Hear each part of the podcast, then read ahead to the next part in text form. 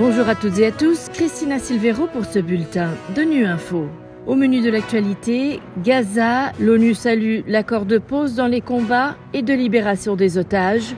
Le Pakistan ordonne aux étrangers sans papier de partir. L'ONU s'inquiète pour les Afghans. Enfin, témoignage d'un casque bleu tchadien de la MINUSMA au Mali.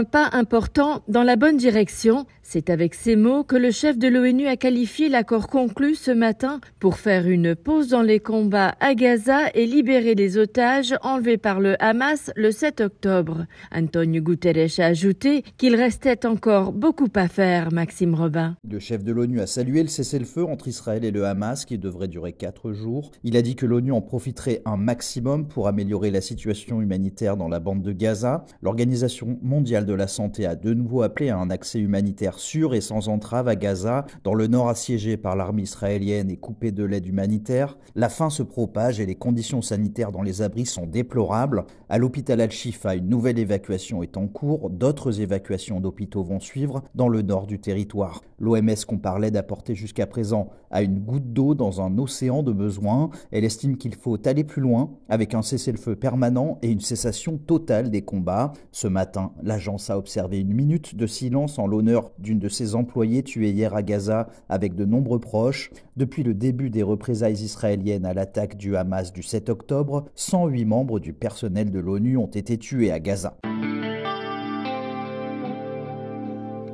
Depuis l'annonce d'un plan de rapatriement des étrangers illégaux par le Pakistan le 3 octobre dernier, près de 375 000 ressortissants afghans ont été forcés de rentrer en Afghanistan, nombre d'entre eux ayant subi des intimidations et des violences. L'Agence de l'ONU pour les réfugiés, le HCR et l'Organisation internationale pour les migrations, l'OIM, tirent la sonnette d'alarme sur leur situation, alors que l'hiver arrive dans la région et qu'ils ont, pour la plupart, tout laissé derrière eux les précisions de Léo Toreton, responsable de la communication pour l'OIM en Afghanistan. Depuis le 15 septembre, c'est-à-dire dans l'annonce du plan avant même son entrée en vigueur, il y a eu de plus en plus de retours et ce de façon progressive. Euh, aujourd'hui, on sait qu'il y a environ 375 000 personnes qui sont rentrées par les frontières de Spinboldak et de Torkam. Et on a eu en un seul week-end jusqu'à 95 000 personnes qui sont rentrées, ce qui est considérable. Euh, comparativement, il y a quelques mois, les retours par ces frontières se comptaient en centaines de personnes. Et on a eu petit à petit des rapports, et c'est encore le cas, de gens qui rentrent parce qu'ils ont peur. Il y a beaucoup de cas d'intimidation au niveau local. Ça peut être par des forces de l'ordre, mais c'est aussi par du voisinage, euh, par des propriétaires ou même par des employeurs. Il y a un mélange de différents ressortissants. Certains sont dans le pays depuis 5 ans, d'autres depuis 10 ans, d'autres depuis même 20 ans. C'est-à-dire qu'en fait, ils ont fait leur vie là-bas. Et il y a des enfants et des petits-enfants qui sont nés sur place au Pakistan, ce qui peut donner un mélange de statuts. Et là, maintenant, par conséquent, c'est qu'il y a beaucoup de cas de personnes qui rentrent et qui se retrouvent dans un pays qu'ils ne connaissent pas. Alors que la mission de l'ONU au Mali prépare son retrait définitif d'ici le 31 décembre, le colonel Moubarak Ormalik, commandant du contingent tchadien de la MINUSMA, évoque avec fierté son engagement et celui de ses hommes au service de la paix au Mali. Son contingent faisait partie du convoi de retour de Thessalite lors de la fermeture de cette base dans le nord du pays. On écoute son témoignage.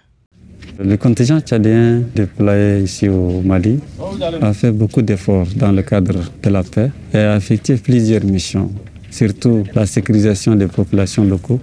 En tant que soldat, euh, c'est une mission qui a été recommandée. Bien sûr, bien avant, on est rentré dans l'armée par la vocation de servir nos nations. C'est devenu une mission internationale, donc nous sommes fiers. Nous avons fait le voyage de Tissali dans un environnement très difficile en fait, c'est une zone très reculée. Dans notre convoi, il y a aussi des véhicules qui ont été sautés par des AID. nous sommes des soldats, donc on accepte. C'est des missions qui sont à notre portée. Nous avons appris beaucoup de choses pendant cette phase de retrait. Mali, c'est un pays frère africain, c'est un pays que nous, on a vraiment beaucoup contribué. Nous avons perdu beaucoup de soldats. Nous leur souhaitons que de la paix, que du bien. Voilà, fin de ce bulletin de Nu Info.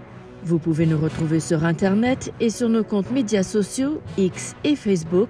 Merci de votre fidélité. À bientôt.